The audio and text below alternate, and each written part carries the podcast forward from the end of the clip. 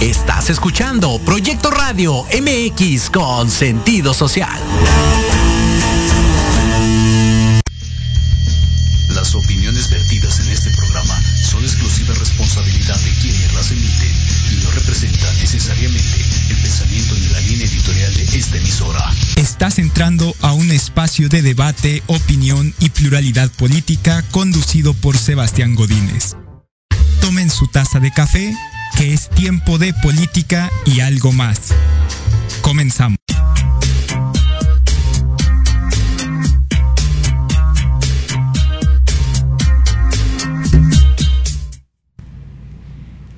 ¿Qué tal? Buenas tardes. Los saludo en esta nueva emisión de Café Política y algo más.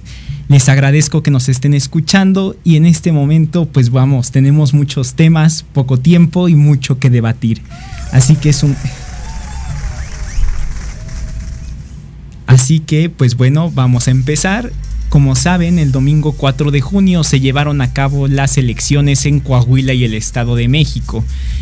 Como eh, estos fueron los últimos procesos electorales antes de arrancar la carrera por la, eh, presidencia y para la renovación de congresos locales, congresos locales, municipios, ocho gubernaturas y la Ciudad de México y la presidencia de la República, 128 escaños del Senado de la República y 500 asientos de la Cámara de Diputados. Pues bueno, en ese sentido, pues vamos a empezar. ¿Qué enseñanzas nos dejan este proceso electoral pasado? La oposición y, eh, y el oficialismo son, lo, eh, digamos, un balance pero no un balance como, como lo hacen o como dicen de que se empató, se ganó numéricamente, sino un balance de que pues eh, fueron dos gubernaturas, uno a uno, el Estado de México por primera vez tendrá alternancia en la historia en 94 años de gobiernos priistas y bueno, esta etapa se inaugura la primera alternancia con Delfina Gómez. Mientras tanto, Coahuila se mantiene como el único estado sin alternancia política hasta el momento y pues bueno, veremos que pasan otros seis años, pero ahora el gobernador será el priista Manolo Jiménez. ¿Por qué les digo que es importante? ¿Por qué platicamos de la importancia de todos estos hechos políticos? Porque desde ayer en, los hechos ha arrancado el proceso electoral 2023-2024, aunque formalmente y dentro de la Constitución, a no ser que la Corte apruebe la parte que resta del Plan B, pues será la primera semana de septiembre cuando inicie el proceso electoral. Sin duda, eh, podemos decir que unas elecciones pues competidas, con muchos hechos, con muchos... Eh, análisis que ha habido en estos días y que seguramente seguirán de aquí a toda esta semana y lo que resta. ¿Por qué? Porque es importante. El Estado de México, como se le conoce, la joya de la corona, pues por primera vez tiene alternancia. Eh, el Estado con la lista nominal de electores más grande, con el padrón más grande, la más habitada y, sobre todo eh, muchos teóricos y politólogos han hablado, a mí no me gusta tomarlo en ese sentido, que es el, laboratorio o, el, ensayo para decidir quién, es, quién ganará o quién tiene la posibilidad de posicionarse rumbo al 2024 en la presidencia. En ese sentido, pues no, no, no, no puede todo el peso recaer en una elección como es el Estado de México, pero sí un panorama para medir las fuerzas políticas. En ese sentido, quisiera introducirlos a esta serie de, esta serie de reflexiones que, que haré y que si nos quieren mandar comentarios, pues también son muy, muy bien recibidos. Principalmente el oficialismo sale fortalecido, gobernará 21, 21 entidades, 21 entidades por sí solo Morena, como les comentaba la emisión pasada, es el partido que más se ha beneficiado de la democracia y que más eh, estados ha ganado en un sexenio, y bueno, en un sexenio es decir, en cinco años casi, porque pues no acaba este gobierno. Eh, han generado las primeras alternancias en distintos bastiones y sobre todo del PRI que no habían tenido alternancia, si hacemos un recuento, pues en Hidalgo el año pasado hubo alternancia, también en Campeche durante el 2021 y ahora el Estado de México. Las, las, fuerzas o como se ha estado midiendo el oficialismo, eh, el, crecimiento y como hemos visto al presidente López Obrador muy feliz de haber ganado, hasta salió cantando en la mañanera el día de ayer.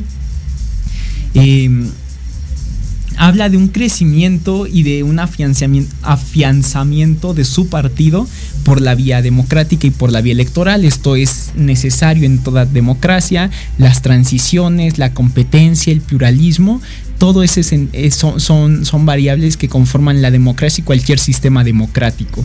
Aunque muchos hemos visto que las declaraciones de distintos líderes de los partidos políticos, pues bueno, eh, eh, no, quisiera minimizarlo a un bien o mal, pero puse un empate entre comillas sobre eh, el PRI se queda con Coahuila, la alianza, y, el, y Morena con el Edomex. Ahora bien, ¿qué representa esta victoria rumbo al 2024? Pues sin duda un crecimiento exponencial de, Morena, que si bien solo se eligió un cargo en, la joya de la corona como se le conoce, deja grandes aprendizajes en el, en el sentido de que eh, pues tienen un buen, una buena maquinaria política, ¿no? Mucho se ha dicho que si el gobernador, que, que si intervino, que si no intervino, eh, independientemente de esos hechos, eh, si bien como sabemos pues la política se hace en la praxis, pero son factores que poco a poco vamos a ver. Por ejemplo, muchos hablan, escuchamos al líder nacional del PRI acusando a la, traición y que, entre comillas, o como se dice vulgarmente, el gobernador entregó la plaza. Eso solo se va a ver eh, eh, más adelante, eh, como, como se ha venido viendo con otros gobernadores. no, incluso ni siquiera yo me atrevería a decir que se entregó la plaza, sino que se necesita de un análisis más profundo para ver qué está llevando a que algunos gobernadores, o bueno, ex gobernadores y gobernadoras, tomen cargos diplomáticos. Incluso el Movimiento Ciudadano en la Comisión Permanente presentó una iniciativa para modificar la ley del Servicio Exterior Mexicano en el cual se prohíba que ex gobernadores pues asuman una embajada. Este, este hecho pues no es nuevo. Eh, las embajadas han servido como premio político tienen dos formas de funcionar en el sistema político mexicano y que pues ah, para algunos es nuevo, para otros no. La primera fue que durante los años del régimen priista y en, los años de crisis, principalmente los años finales de los 60, 70, 80, el régimen utilizaba las embajadas para enviar adversarios políticos o como una forma de cooptar a algunos liderazgos fuertes que representaban problemas para la estabilidad en alguna región o para eh, el gobierno en turno. También fueron utilizados para enviar expresidentes y diría Daniel Cosio Villegas que cada mandatario tuviera el estilo personal de gobernar. Eh, recordemos que José López Portillo envió a Luis Echeverría como embajador a las Islas Fiji. También se nombró en el mismo sexenio a Gustavo Díaz Ordaz como embajador en España. Y bueno, vemos que tienen tintes políticos. ¿Qué, ¿Y cuál es el otro uso, por así decirlo, si ya se los desglosé? el, premiar los servicios de algún político al régimen, todo lo que ha dado.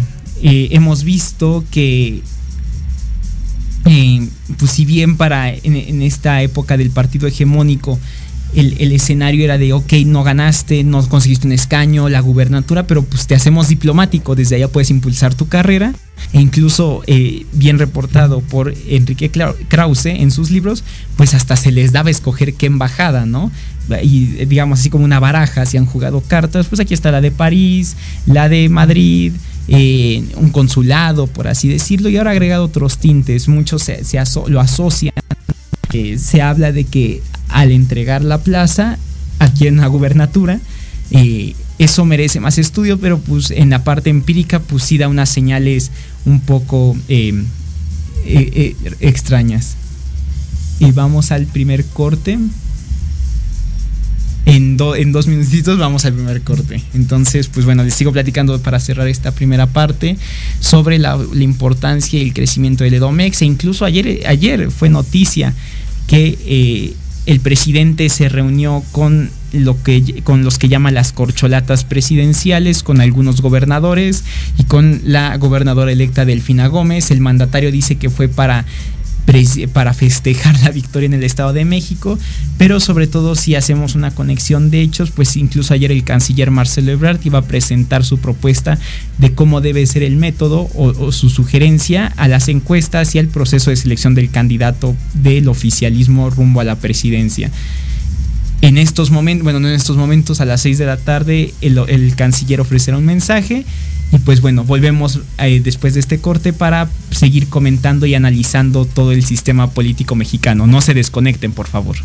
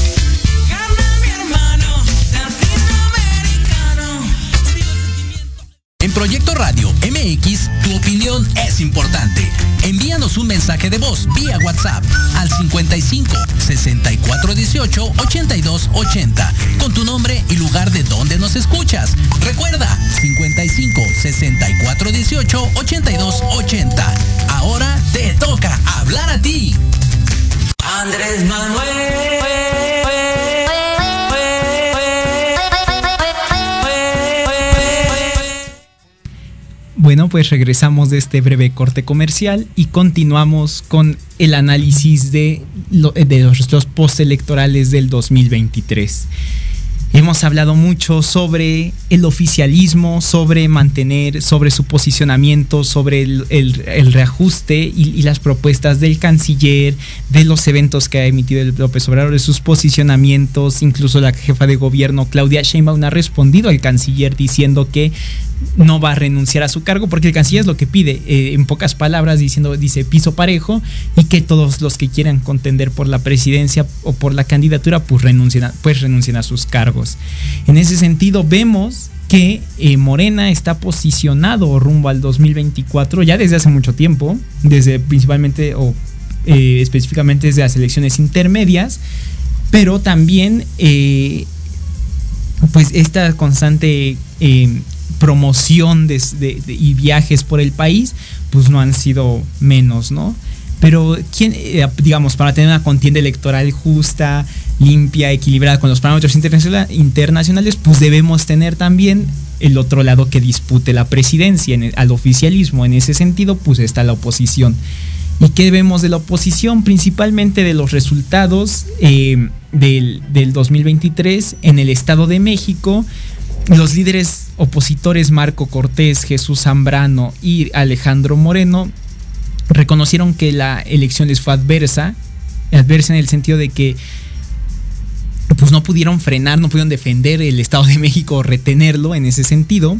Y estamos viendo pues un hecho sin precedentes en la historia moderna, la primera alternancia, pero también quisiera reconocer eh, en este caso del y de Coahuila, las actitudes que tomaron eh, los y las, las y, la y el candidato, eh, los candidatos perdedores, porque salieron a ganar y, es un hecho que no vemos mucho en la política mexicana. ¿Por qué? Porque por lo regular siempre se dice se va a impugnar, eh, no, nos robaron, no nos vamos a dejar, este, elección de Estado, pero ahora sí salieron, reconocieron cuando vieron el programa de resultados electorales preliminares y que la tendencia les favoría, favorecía los conteos rápidos, dijeron, bueno, perdimos, y desearon y eh, buena suerte al próximo gobernador, al los próximos gobernadora y gobernador. En ese sentido es una práctica que no vemos habitualmente en el sistema político, porque les digo, por lo regular la, se buscan que se resuelva en tribunales.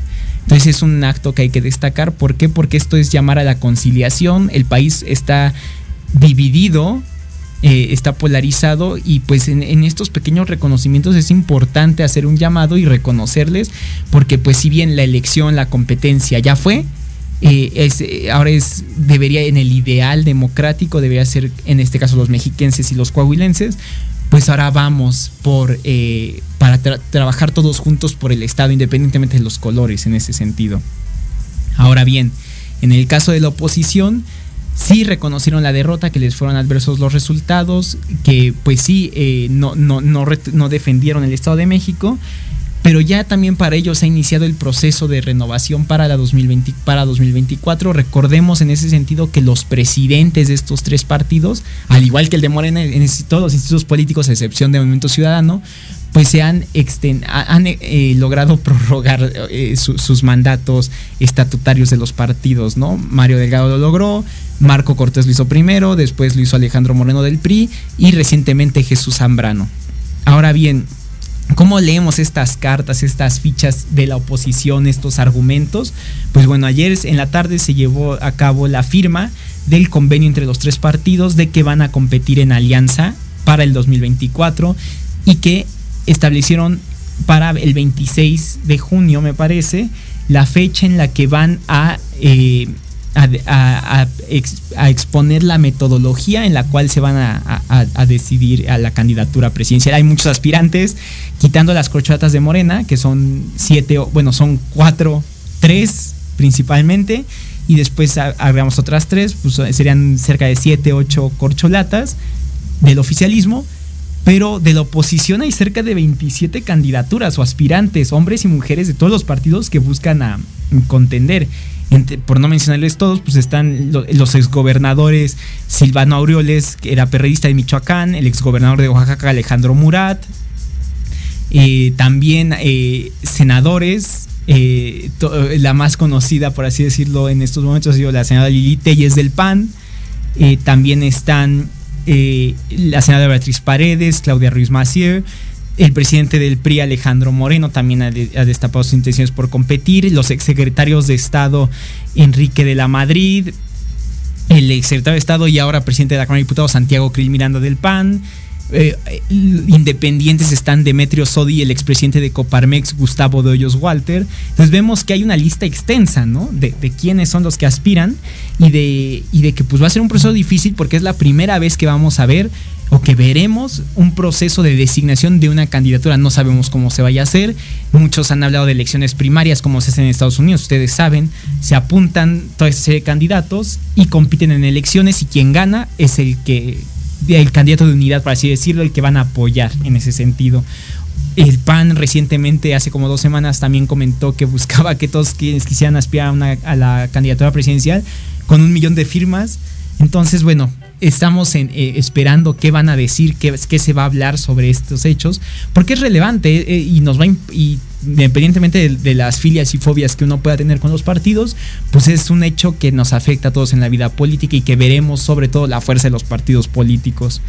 Independientemente de las fuerzas, pues es importante. Ayer se anunció también que se realizará una, em, ¿cómo se llama? Que las secretarias de los partidos políticos encabezarán diálogos con la sociedad civil, se acercarán a escucharlos, así que pues ya saben, si ven la convocatoria y desean intervenir, desean dar sus opiniones, desean participar, pues adelante, pues, cuando salga la convocatoria o cuando se establezcan las bases, pues podrán acudir, sobre todo en este proceso de designación de candidaturas, que no es un perfil menor, porque pues será quien compita contra uno de los aspirantes de Morena que hay para la presidencia. Ahora bien, si bien están eh, muchos, hay muchos críticos, opinólogos, comentócratas que dicen, no, es que eh, van tarde, ¿qué ha pasado? Independientemente de eso, yo creo que es importante hacer una autocrítica. Hay muchos eh, columnistas, politólogos que están llamando a la autocrítica, a la reflexión después de estos hechos. Hay otras voces muy críticas, como el senador panista Damián Cepeda, quien no gusta de la coalición PRI-PAN-PRD y que ha dado sus argumentos, que no son competitivos, los resultados no han sido los esperados, no está funcionando, que la gente les ha dicho que eh, una coalición, pero ¿con quién? Entonces, pues es importante tomar esta visión para tener un panorama general sobre lo que va a ser eh, la designación del candidato de Va por México, como se conoce coloquialmente a la, a la unión de estos tres partidos, y sobre todo medir su peso, porque hemos escuchado eh, en, este sentido de que si vamos juntos y la suma del PAN, del PRI, del PRD, y en ese sentido ahorita voy a hablar de MC para la candidatura presidencial es de tanto, pues bueno, eh, no, les he comentado que no es así, incluso si desean ahondar en el tema, los invito a, y les comunico la noticia de que hoy publiqué mi primera columna en el, en el Círculo Rojo y mi columna se llama lección, dos lecciones para el 2024. Si quieren ahondar, uno de los temas de los que toco es que justo las elecciones y la política no es una suma aritmética de 2 más 2, pues te dan 4, o 2 menos 2, pues te da 0, o si sumamos esto y dividimos. No, no, no, se toman diversos factores y que incluso, y me atrevería a decir porque como politólogo, la gran crítica que nos hacen las ciencias duras es es que ustedes no resuelven, pero no tienen una fórmula, una fórmula para resolver los grandes problemas. Pues claro que no. Eh, el, tema electoral, el tema social no se puede resumir a números o a, fracciones o a, operaciones aritméticas que, que si bien sirven para ilustrar una porción, como son los métodos estadísticos o el análisis cuantitativo, no, no para explicar toda la realidad. Entonces, esto independientemente de los partidos, pues quisiera resaltarlo nuevamente. No es que la suma de dos o tres partidos te den una victoria contundente, como se ha venido y como lo han dicho varios líderes, sino que eh, van en, caño. Eh, deben, esto implica un mayor análisis de las condiciones, de su base, de la militancia, de la fuerza del candidato. Como ven, hay muchos factores que nos llevaría para otro programa completo, pero que deben tomarse en cuenta para mencionar si es o no competitivo una candidatura y la posibilidad de ganar. Pero la posibilidad de ganar no existe eh, en, el sentido de decir, es que yo preveo que se va a ganar o es que sí, eh, yo me imagino, ¿por qué? Porque algo que nos ha dado el sistema político abierto y las elecciones democráticas es generarnos la única incertidumbre y que es buena, es no sabes quién va a ganar pueden competir dos, tres, cinco candidaturas, pero nunca sabes cuál va a ganar. Y esa es la, por así decirlo, la magia o la esencia de la democracia y de las elecciones y que es importante. Sin duda estaremos en unos procesos electorales y ya en un 2024 adelantado para eh, ver quiénes competirán por la presidencia, pero no solo por ellos, también por las gubernaturas, quiénes aspirarán a escaños al Senado y la Cámara de Diputados, quiénes buscarán la reelección, qué pasará con las alcaldías de la Ciudad de México. Recordemos que las alcaldías de la Ciudad de México en las elecciones intermedias el oficialismo perdió nueve alcaldías de 16 lo cual ha generado el primer revés al oficialismo importante en el centro. ¿Por qué? Porque si recordamos y hacemos un poco de, retomamos hechos anteriores, el, perredismo o la izquierda mexicana, por así decirlo, surge en la Ciudad de México, es su primer bastión con la alternancia de cuando se deja la regencia y las primeras elecciones en 1997 ganadas por Cuauhtémoc Cárdenas y después por López Obrador y después por Marcelo Ebrard y después por Miguel Ángel Mancera y hasta que llegamos a Claudia Sheinbaum, el centro, la, Ciudad de México, el corazón político del país, ha sido eh, la eh, bastión del López Obradorismo y que pues ante estos hechos, y no quisiera especular, pero pues que sí demostraron una inconformidad con varios sectores de la capital que votaron por candidatos de la oposición Va por México. La Ciudad de México es el segundo cargo más relevante después de la presidencia, pero también hay nueve gubernaturas, de las cuales Yucatán, Guanajuato y Jalisco pertenecen a la oposición, Jalisco al MC, Yucatán y Guanajuato a el PAN y las demás están en poder de Morena. Vamos a ver si se ratifica eh, el, gobierno, los votos, si, les dan otro mandato o... Eh, o pasar a manos de la oposición y viceversa, si la oposición puede retener estas eh, estas gubernaturas, sobre todo porque en Jalisco estamos viendo, eh, bueno, en Jalisco, que pertenece a Movimiento Ciudadano, pero que es la única gubernatura de la zona del Pacífico con la que no cuenta Morena. Eh, fuera de eso, todo el corredor pacífico desde Chiapas hasta las Baja Californias son gobernados por Morena e igualmente del lado del Golfo de México, a excepción de Yucatán, todos eh, los estados son gobernados por Morena, toda la península, Tamaulipas, Veracruz, Tabasco y bueno, en el centro pues ya ni hablamos, ¿no? Sin duda será una medición de fuerzas, incluso si le quieren eh, un análisis más, este, no tan, tan, tan técnico, pues una lucha entre David contra Goliat. Muchos dicen la oposición no trae nada, muchos dicen Morena ya, ya ganó, pero como insisto, o sea, las elecciones no son de ya ganó, de ya sé que va a ganar tal persona sino que habrá que ver quiénes son las candidaturas, las propuestas, la agenda, la capacidad, su nivel competitivo y para eso implica un análisis eh, pesado, complejo sobre las posibilidades y como les expliqué, que no se reduce a una suma estadística y que hay que tomar en cuenta.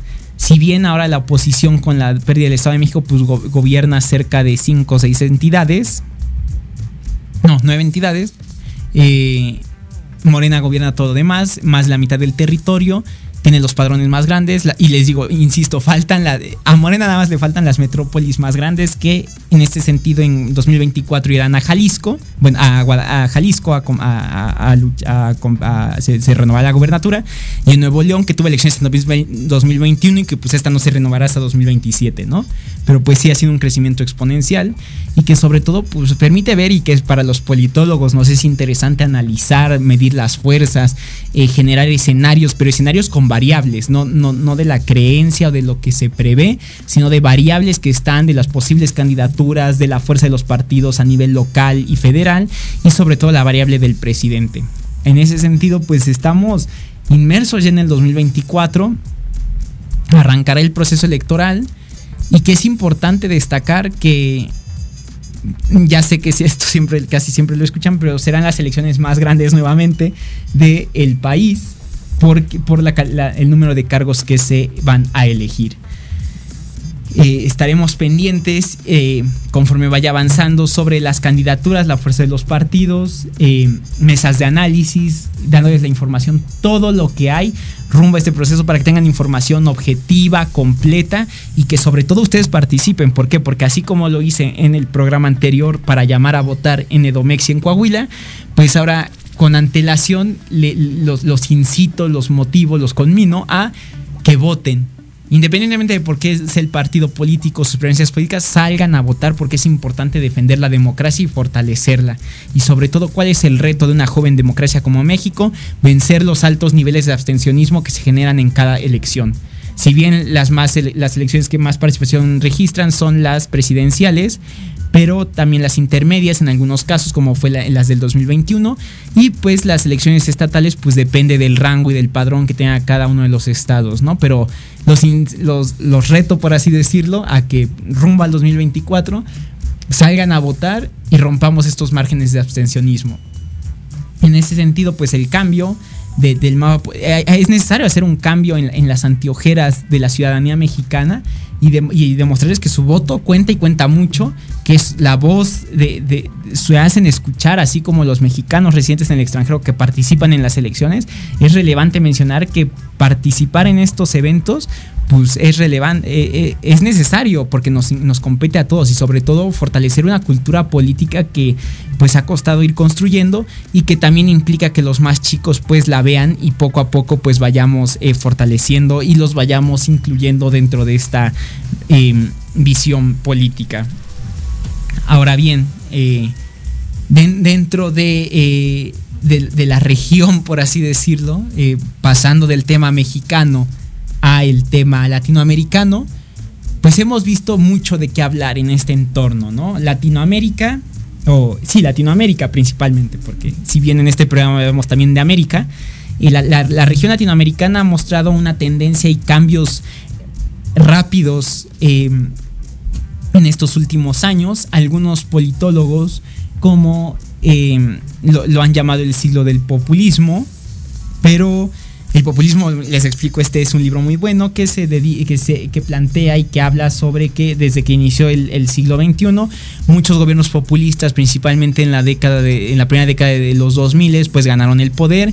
En 2015 vimos una alternancia, un giro de la región a, lo, a la derecha, no necesariamente el populismo, algunos gobiernos sí, como el del expresidente Bolsonaro y que han generado pues este, este efecto carrusel, por así decirlo, ¿no? Ahora nuevamente a partir de 2018 hemos visto una ola de gobiernos progresistas, pero que es importante especificar que, los, que hablar de gobiernos progresistas o de izquierda no es un ente em, homogéneo, sino que es... Eh, es este, heterogéneo. ¿Por qué? Porque no podemos hablar de una sola izquierda. No es la misma la izquierda colombiana que eh, la de la de Honduras o la de Lula da Silva en Brasil o la del peronismo argentino o la de Boric en Chile. Entonces son, es importante hacer estas precisiones porque, porque estamos viendo si bien un ciclo de, de un giro de América Latina, a diferencia del primero, hay izquierdas que se han vuelto más autoritarias que, llegaron al poder por la vía electoral, pero que se han afianzado al poder, tal como es el caso de Venezuela, de, Nicolás Maduro, que si bien ha ganado las elecciones, pero pues de acuerdo a los estándares internacionales, esas elecciones no son competidas. Se argumenta, se han encarcelado a candidatos opositores, por lo tanto no hay un piso mínimo para competir, no se respeta la pluralidad y solo son algunos cuantos, pero ahí ya saben quién va a ganar. Otro hecho es Nicaragua con Daniel Ortega. Daniel Ortega llega en 2006 a la presidencia de Nicaragua y logra reelegirse, reelegirse hasta me parece que este es su cuarto o quinto mandato, sin tener una alternancia en el poder y al punto de, radicalizarse y de ahí encarcelar opositores. Ustedes han visto las noticias y podemos hacer un repaso breve por aquí. Eh, quitarle los bienes a la Cruz Roja, y cuando le, eh, quitó la nacionalidad a los opositores nicaragüenses, eh, la expulsión de sacerdotes y monjas y religiosas de Nicaragua por, por considerar los opositores al régimen. Sin duda, esta es una de las izquierdas que más eh, me parecen interesantes en ese sentido porque desde los años 80, durante la guerra sandinista, la revolución sandinista, Daniel Ortega lucha por derrocar al entonces dictador Anastasio Somoza y termina convirtiéndose en un autócrata, por así decirlo. Em, en, concentrar el poder y en mantenerse en el poder sin soltarlo, que es lo que estamos viendo hasta hoy en día. También el, otro bastión, digamos, izquierdista de la región, pues es Cuba. Cuba, saben bien, es un sistema de partido único en el cual solo gobierna el Partido Comunista Cubano y que hasta ahorita, entre comillas, pues ha tenido una alternancia con la reelección de Miguel Díaz Canel, pero que durante muchos años gobernó Fidel Castro, en 2008 dejó la presidencia y la presidencia fue ganada, fue tomada o su relevo fue su hermano Fidel Castro Ruz, y hasta 2019-20 pues fue cuando Miguel Díaz Canel, 19, Miguel Díaz Canel eh, tomó la batuta de Cuba, dejan, eh, reemplazando a Fidel Castro. Entonces, pues como vemos ahí, aquí hay tres ejemplos de izquierdas autoritarias que se mantienen en el poder y que pues, son características de lo que eh, podemos llamar autocracias o regímenes personalistas en América Latina. Pero hay otras con tintes más eh, modernos, por ejemplo, quisiera hablar, contarles de Chile, de Boric, que si bien saben que es un líder social que surge de las protestas durante la pandemia, de las protestas estudiantiles en contra de la constitución y del aumento de las cuotas escolares. Pues bueno, ahora vamos, eh, llega a la presidencia, es el presidente más joven y busca eh, en, en aras, digamos, de esta justicia social, pero justicia histórica, cambiar la constitución, o sea, llamar a un plebiscito para cambiar la constitución, para que la constitución de la dictadura vigente chilena, que, no sea, que es la de Pinochet, tenga otros tintes más modernos. Recordemos que el año pasado, en el 22, en septiembre del 22, la gente vota por qué no y ahora están inmersos en otro nuevo proceso político para una nueva constitución que se votará en un plebiscito en diciembre, pero sobre todo porque hago hincapié en, Boric. ¿Por qué? Porque él es de los presidentes que se ha atrevido a criticar la izquierda venezolana, nicaragüense y cubana, sobre todo la violación de derechos humanos, las críticas al autoritarismo, al desconocimiento de las elecciones, a la presión de opositores, lo cual pues genera esta izquierda, digamos, humanista moderna del siglo XXI. Incluso yo me atrevo a decir que si bien no izquierda, pero pues sí más socialdemócrata o demócrata, que que cuesta, eh, que, tiene pocos eh, eh, referentes en América Latina, ¿no? Por hablar de Chile, el peronismo argentino, que irá a las urnas en noviembre de este año para ver si conserva la presidencia o el país se convierte en el primero en dar un vuelco a la, a la, derecha, por así decirlo. Ha generado grandes ha tenido grandes descalabros, principalmente por los presuntos señalamientos a la vicepresidenta Cristina Fernández de corrupción, pero también eh, la, inflación que enfrenta Alberto Fernández y que no ha podido reducir, y que sobre todo aquí es una reflexión que quiero hacer, invitarlos a, hacer y a que tengan en mente, y que incluso muchos eh, analistas han hecho y es que el peronismo argentino vive una crisis porque se convirtió en personalismo. ¿Y esto qué quiere decir? Los grandes referentes de la primera mitad de las primeras décadas de los 2000 fueron el difunto presidente Néstor Kirchner y su esposa Cristina Fernández de Kirchner, que también fue presidenta y ahorita es vicepresidenta, y que personificaron el peronismo y la izquierda argentina en sus mandatos. Como ven, después vemos que eh, este, el gobierno, digamos, se interrumpe el, progresismo argentino por el eh, gobierno de Mauricio Macri y regresa Alberto Fernández, quien fue ministro en el gabinete de Kirchner. El, kirchnerismo está pasando por una crisis porque se ha personificado, pero sobre todo porque no había esta renovación de perfiles más, eh, obviamente, pues más jóvenes, con otra retórica, y que si a un argentino se le habla de peronismo, de, este peronismo moderno, porque pues el peronismo se, origina en los años, en el siglo XX, durante, con los gobiernos de Juan Domingo Perón y Eva Perón, pero el peronismo o el justicialismo, como lo llaman, los referentes son Néstor y Cristina Kirchner. Fuera de eso, no, se ubica como una visión que tenga otros nuevos candidatos o otras nuevos eh, que se puedan barajear dentro de la, del escenario político para, para reemplazarlos. Y este ha sido de los grandes errores de, de la izquierda argentina que no han logrado esta renovación de élites o de líderes, como diría Gaetano Mosca, para convencer. Si bien todo el mundo estaba esperando una, una eventual candidatura de Cristina Fernández, pues no podrá debido a los procesos que está enfrentando y que esto, el peronismo se ha radicalizado y que ha dicho que pues es una es un intento de soft, eh, de lawfare o golpe blando para sacarle la contienda pero también, por ejemplo, estamos viendo, eh, estamos en una radicalización del justicialismo en Argentina porque se ha buscado llevar a juicio a tres jueces de la Corte Suprema Argentina, a los cuales argumentan que ha favorecido a la oposición, de los cuales eh, pues eh, se está buscando juzgar, llevarlos a juicio político. Y que pues esto habla también de lo que hablamos en la primera emisión, que es una, un ataque a la independencia judicial, independientemente de, de los de, los calificativos objetivos que pueda haber en medio de este proceso, de los pros y los contras, pues es más que nada hablar sobre una, lucha, una disputa de frente a la Suprema Corte entre poderes, ¿no? Que no es nuevo en la región y que hemos estado viviendo. En ese sentido, pues son, son algunos ejemplos de izquierdas que hay en la región. Eh, también, por ejemplo, está la presidenta Xiomara Castro en Honduras, eh, que ganó las elecciones y que incluso ha transformado su modelo de, seguridad y que no es nuevo, que esto lo implementó el presidente Nayib Bukele en El Salvador, que es decretar estados de emergencia para combatir a las pandillas y los índices de criminalidad, lo cual estos estados lleva a confrontarse y a reducir las garantías de garantías de cada una de las personas que viven en el país y que restringe los derechos políticos y que dota de fuerza de super bueno de poderes extraordinarios eh, a, la, policía, a las fuerzas de seguridad.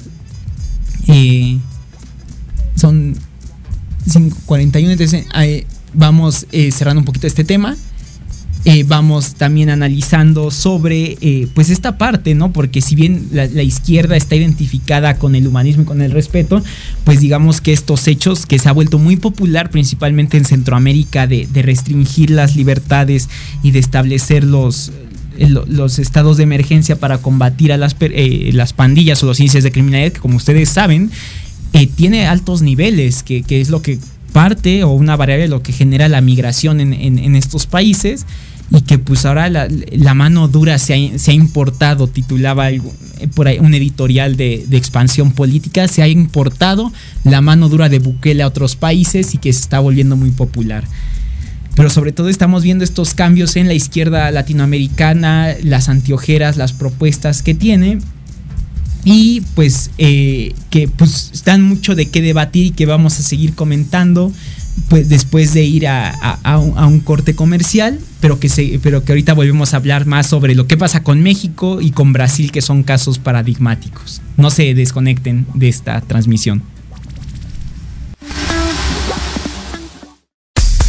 Hola amigos, los invito a su programa donde hablamos de todo. Psicología, salud, belleza, fantasmas, deportes, música, esoterismo, espectáculos y más. Además contamos con invitados de lujo cada semana. Yo soy Ibis Liceo. Nos escuchamos todos los viernes de 11 a 12 del día por Proyecto Radio MX con sentido social. Nosotros te llamamos. Se cerró la vacante. Te mantendremos en cartera. ¿Te gustaría encontrar un mejor trabajo? claro que sí. Sin chamba Escúchanos todos los sábados a las 12 del día, en donde tendrás los mejores tips, herramientas, consejos de expertos para encontrar el mejor trabajo de tu vida. Solo por Proyecto Radio MX, con sentido social. Recuerden que tenemos una cita todos los martes a las 6 de la tarde para hablar de cómo transformar los patrones de vida que mucho nos afectan en el aquí y el ahora con las terapeutas Ana Colmenares y Paulina Reyes en Proyecto Radio MX con sentido social. ¿Te gustaría que tus hijos fueran adultos exitosos? ¿O qué tal tener una mejor relación con ellos? Todos necesitamos un apoyo de vez en cuando, ¿no crees? Trulín, subdirectora del Instituto OFI Acompáñame todos los martes de 7 a 8 de la noche en De la mano con tus hijos y descubre cómo relacionarte con ellos desde el corazón. Por proyectoradiomx.com con sentido social. Te quiero ver jugar, oye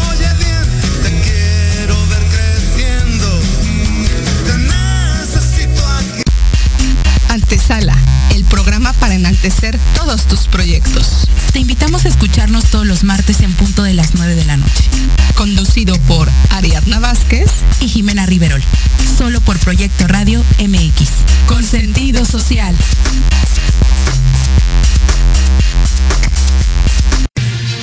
Soy Tania Damián y te invito a escuchar Ángulo 7 Radio, un espacio de noticias y opinión sobre Puebla y México. La cita es todos los miércoles de 8 a 9 de la noche por Proyecto Radio MX con sentido social.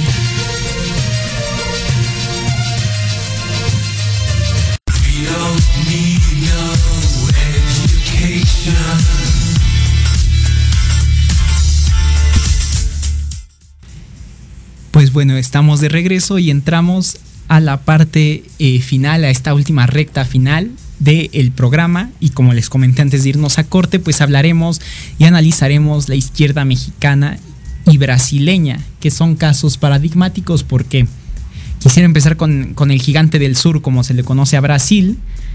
Em, recordemos que Lula da Silva fue presidente entre 2000 y 2010, del, eh, eh, consiguiendo dos mandatos, y nuevamente bueno, quiso competir en 2018 contra el entonces candidato de derecha Jair Bolsonaro, pero eh, por sus presuntos señalamientos de participar en la operación Lavallato, eh, fue encarcelado, pero después fue absuelto y ahora esto le permitió competir en otras elecciones.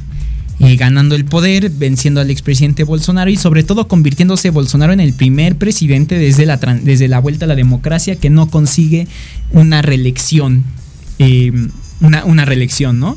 y que si bien Brasil vivió tiempos duros sobre la polarización, eh, recordemos estos bloqueos eh, llamando al golpe de Estado de los brasileños, de la defensa ante el comunismo, y, pero al final de cuentas, eh, y esta toma de los poderes en Brasil por la gente, pues si bien llegamos a, que Lula logró llegar a, su, a la presidencia, ha estado tratando de implementarse, ha enfrentado un panorama adverso del que tuvo durante la primera década de los 2000 porque eh, pues se enfrenta a un país polarizado, en guerra por la guerra Rusia-Ucrania, en crisis eh, eh, institucional por este, este desgaste que, se realizó de, erosión democrática de las instituciones y que recordemos que antes de ir a las urnas también sea, ellos son expertos en el voto electrónico, son el país que más sabe de América Latina de voto electrónico y que pues decían que las urnas podían generar eh, fraudes o generar farsas, lo cual pues debería venir en defender el voto, ¿no? Lula eh, se, ha caracterizado porque muchos, eh, aquí está la disputa entre politólogos y políticos, lo ven de izquierda, de centro, de centro derecha, pero si bien Lula es un referente de la izquierda latinoamericana, ¿por qué? Porque sobre todo con su programa de eh, de, bolsas para las familias más pobres del Brasil, logró sacar a una buena cantidad de la, de la, pobre, de la gente de la pobreza brasileña y convertirlos en clase media.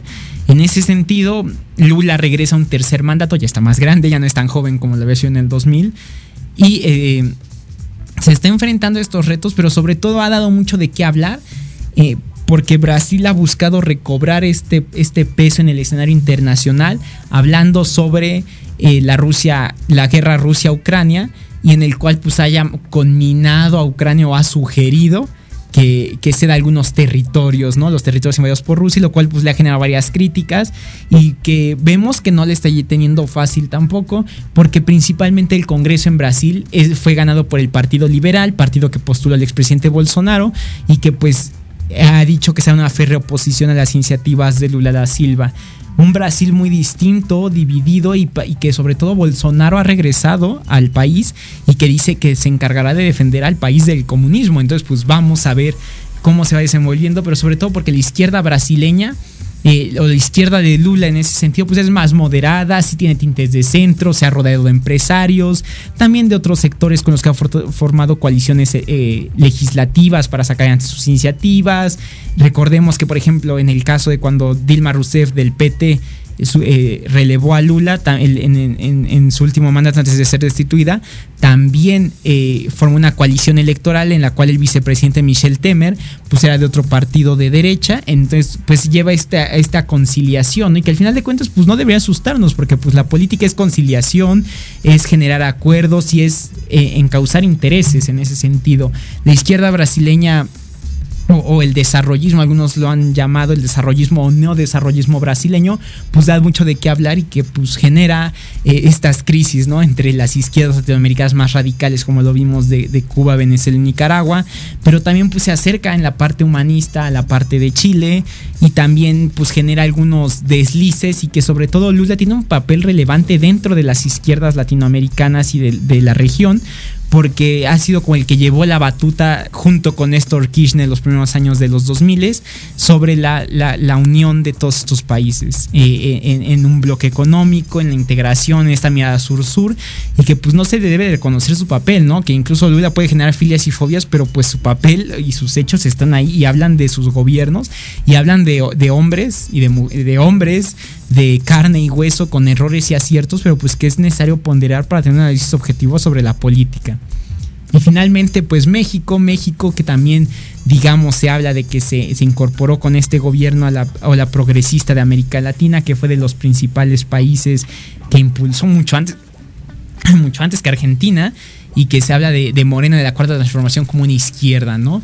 Sin embargo, debemos recordar que, la izquierda no es homogénea y que si bien López Obrador siempre ha hablado de la, izquierda y del progresismo como retórica suya, eh, su, formación y su ideología tienen más que ver con el nacionalismo revolucionario de lo que fue el PRI eh, en, el siglo XX y de lo que pues tiene que ver con estos hechos, ¿no? Sobre todo de, de, de los programas sociales, de la intervención de Estado en la economía, de apostar a Pemex, y que al igual que en Brasil o que el peronismo argentino, pues no se puede hablar como de una izquierda mexicana, porque izquierdas mexicanas hubo muchas. Estuvo el Partido Comunista, estuvo, estuvo la izquierda armada, está la izquierda indígena, que son, fueron los zapatistas, eh, eh, está la izquierda, digamos, que, que se identifican con esos tintes, la izquierda socialdemócrata del PRD. Eh, hay, hay, varios ¿no? de estos matices, pero sobre todo, digamos, la izquierda gobernante, como ellos auto, se autonombran, pues tiene que ver principalmente con eh, estos hechos relevantes y con esta política que ha llevado, y que si hacemos un comparativo, pues eh, nos hace poner en balanza el pasado y el presente de las políticas que tienen que ver. Eh, si, eh, y que, que la han criticado, que si tiene unos tintes más eh, autoritarios o que si es más o menos democrática o que si es más o menos intervencionista, pues es importante ahondar en estos hechos y sobre todo eh, pues analizarlo, como les digo, a la luz de los resultados, porque México, independientemente de los tintes y como todos los politólogos lo catalogan o lo catalogamos, pues México sí está inmerso en esta ola de izquierdas o de, gobiernos progresistas, izquierdistas, llámense peronismo, eh, llámense neodesarrollismo lulismo en Brasil, el López Obradorismo, Morena, eh, la, transformación, la, ideología de izquierda en, en Honduras, eh, ahora que posiblemente un escenario factible eh, sea que en esta, las elecciones de agosto de 2023 Ecuador, como ustedes saben, se, se, se, se, implementó la muerte cruzada, que es la disolución del Congreso, pero también terminar con el mandato del presidente turno, en este caso el presidente Guillermo Lazo, de derecha, pues el, desde las elecciones de febrero de este año, Ecuador dio un vuelco porque las principales metrópolis y municipalidades fueron ganadas por perfiles cercanos al correísmo o a lo que en un, durante el gobierno de Rafael, del expresidente Correa, se llamó la revolución ciudadana. En ese sentido, pues vamos a estar pendientes de los balances que haya. Vemos distintas izquierdas, eh, distintos países que, que, pues tendrán elecciones en este año. Ya les mencioné Ecuador en agosto, pero también Argentina en noviembre. Chile, Chile es un caso paradigmático, ¿por qué? Porque si el gobierno, si bien es encabezado por, por, la izquierda, por, la izquierda, el Consejo Constitucional electo en las pasadas elecciones fue ganada por la derecha, por el Partido Republicano. Habrá que ver qué propuesta de constitución hacen y hacer un análisis más detallado para ver si se aprueba o se rechaza y qué tanta fuerza tiene la derecha también. Recordemos que pues este año ya iniciamos nosotros en México el proceso, el proceso o el rumbo al proceso electoral 2024 en el que se renueva la presidencia. Habrá que ver los perfiles, los candidatos. Guatemala en, eh, a finales de, de, de, el 25, domingo 25 de junio tendrá elecciones generales en el cual el proceso está dominado.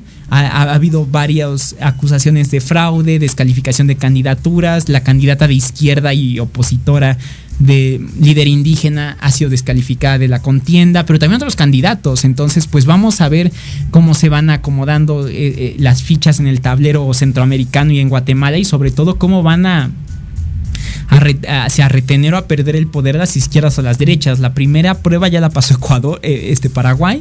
Paraguay tuvo elecciones generales y bueno, ganó el Partido Colorado, ¿no? Nuevamente vencieron a, la concertación nacional, entonces pues es el, el primer país que se mantiene en este año dentro de la derecha política. Vamos a ver qué pasa con Ecuador en agosto y sobre todo también que, y que les tengo un programa especial para eso vamos a comentar qué pasó con Guatemala, qué va a pasar con su proceso, con sus cambios, si gira a la izquierda o a la derecha.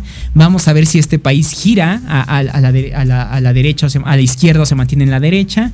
Y, posteriormente, pues en Argentina, en noviembre, veremos qué está pasando, pero sobre todo, pues mantenernos atentos a esta realineación de... De fuerzas políticas de la ideología y cómo se va configurando el mapa político. Entonces, pues yo quisiera dejarlos aquí. Nuevamente quisiera dejar... Eh, pues espero que este programa ha sido de su agrado. Tocamos muchos temas, el tiempo es corto, los temas son muchos, pero como vemos trato de darles una información objetiva, un análisis, eh, recomendaciones de libros, sobre todo para que eh, no sea una información o pueda ser sesgada y que cada quien se genere su propio criterio, porque pues sobre todo es importante ponderar la información, los hechos y que cada uno tenga su juicio, pero sobre todo estar informados. Sin más que nada, pues yo me despido. Este fue su programa Café, Política y algo más. los espero el próximo martes a las 5 de la tarde para otro programa. Muchísimas gracias por acompañarnos.